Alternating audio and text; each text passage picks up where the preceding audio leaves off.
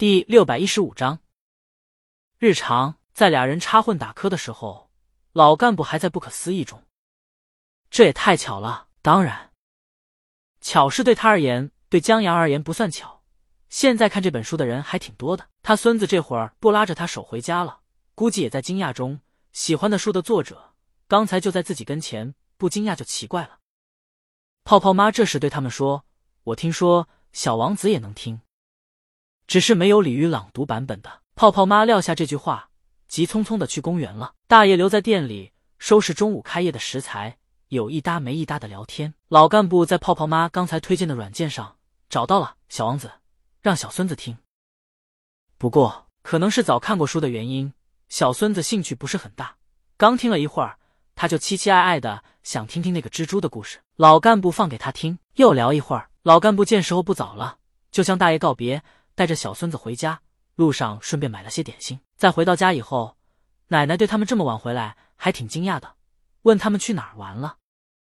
老干部说就在川人居门口坐了一会儿。奶奶意外，这么能坐住呢？听故事听的。老干部也意外，想不到因为这个安静下来了，也挺好，适应就从这儿先开始吧。小孙子还想听，老干部就放给他。奶奶，鲤鱼的声音。他和泡泡妈跳广场舞的时候。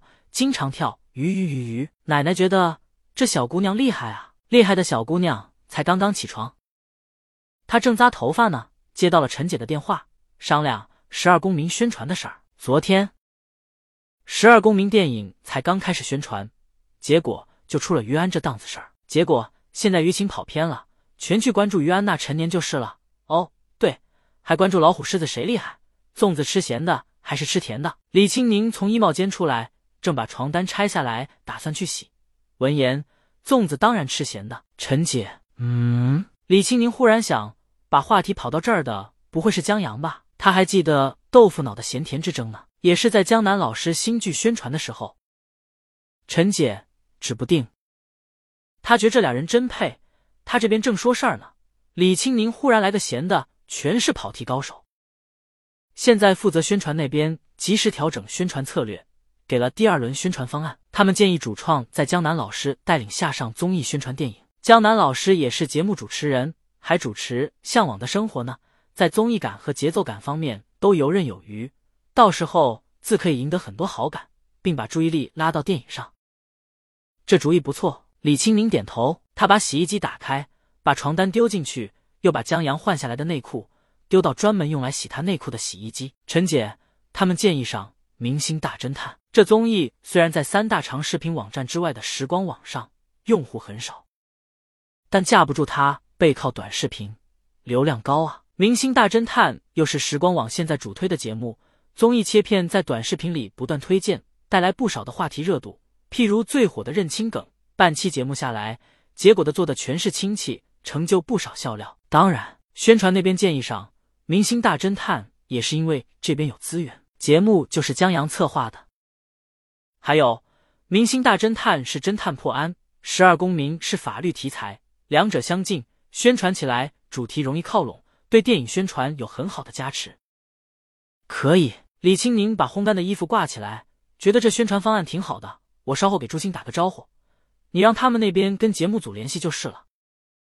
好，陈姐又跟李青宁聊了几句，就挂了电话。李青宁今天就不做瑜伽了，昨晚上运动都透支了，他去洗漱一下。换了件蓝色宽松的毛衣，又穿了件垂感极佳的长裙，然后简单做了个早餐。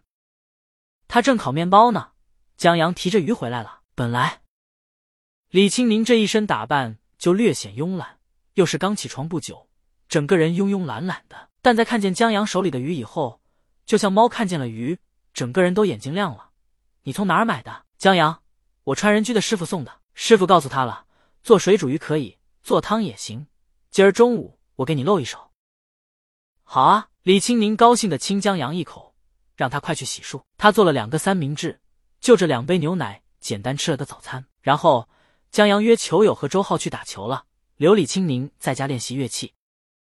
不过在忙碌前，李青宁想先给时光网的内容总监打个电话，只是他电话还没拨出去呢，朱星先打把电话打了过来，在电话里。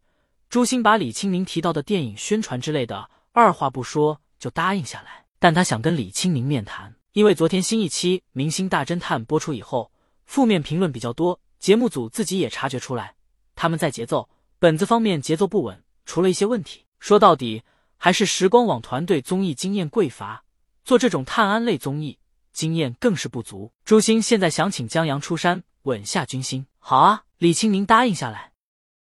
他昨晚上没顾上看新一期的节目，不知道出了什么问题。但是李青宁按捺住好奇心，先去练习了。朱星来的挺快，一个多小时以后他就到了，还带了一个女助理。他们在停车以后向楼那边走，助理发现这小区绿化真够可以的，几乎可以说是公园了，甚至比公园还好，因为这里的树木、池塘、树篱全是精心设计过的。资本家啊！助理刚要感慨一句路灯什么的，忽然想到。